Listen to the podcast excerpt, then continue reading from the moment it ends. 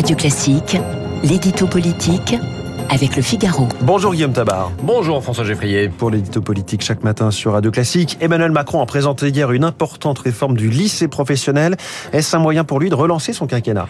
Bah, C'est déjà un moyen de tenir une promesse une promesse qu'il avait renouvelée en 2022, mais qu'il avait déjà faite en 2017. Alors, on est toujours dans son objectif global d'arriver au plein emploi, un objectif qui passe par une refonte complète de la formation. Sous son premier mandat, il avait réformé avec succès, il faut le rappeler, l'apprentissage. Eh bien, la réforme du lycée professionnel est l'étape 2 avec des gros moyens budgétaires, hein, 1 milliard d'euros, euh, la volonté d'augmenter de 50% les stages en entreprise et aussi de fermer des filières qui n'offrent aucun débouché. En clair, l'enseignement professionnel était bien trop souvent considéré comme une voie de garage. Résultat, elle conduisait à l'échec. Deux tiers de jeunes sans boulot à leur sortie. Eh bien, le pari de Macron est d'en faire une filière d'excellence. C'est donc une réforme nécessaire, mais Va-t-elle donc être entourée de consensus euh, après la séquence clivante des retraites? Ah, Ça devrait, hein, on devrait espérer un consensus là-dessus, mais en fait non. Car pour faire aboutir cette réforme, il va falloir à nouveau tenir bon face à des résistances et face à des corporatismes.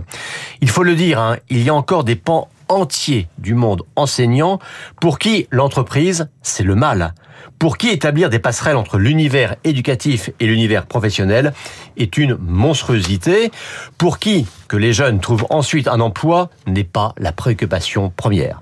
Alors on voit déjà les syndicats qui se dressent contre la réforme et la NUPES qui va mobiliser.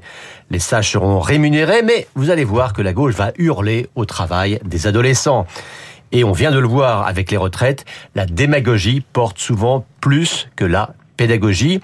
Donc pour Macron et pour son gouvernement, ce combat-là ne sera pas facile. Il y aura aussi la réforme du RSA. Tout cela signifie-t-il qu'Emmanuel Macron n'entend pas ralentir le rythme des réformes? Alors on verra à l'arrivée, hein. mais disons que sur le lycée pro, ça ne passe pas par une loi, c'est déjà ça, mais sur le RSA, avec une contrepartie d'activité aux prestations reçues, il faudra trouver une majorité à l'Assemblée ou alors eh bien passer par le 49-3. Alors logiquement, LR devrait suivre, hein, puisqu'il s'agit sur le RSA de sortir de la logique de l'assistanat, mais vous savez, on avait déjà cru ça à propos des retraites. Mais en tout cas, oui, ça veut dire que Macron refuse d'appuyer sur le bouton pause. Vous savez, hein, le grand débat de ces fameux 100 jours, c'est faut-il d'abord apaiser le pays ou continuer à réformer? Alors bien sûr, hein, l'exécutif tente de faire croire que les deux sont possibles à la fois, mais on va voir très vite avec le RSA et avec le lycée professionnel qu'en fait, il faut choisir. Alors Macron a l'air déterminé à avancer. C'est vrai qu'il a tenu sur les retraites. Va-t-il maintenant tenir sur ces deux autres réformes nécessaires? Eh bien, c'est un test. Le test des prochaines réformes. Merci beaucoup. C'était l'édito politique de Guillaume Tabar. Il est 8h15.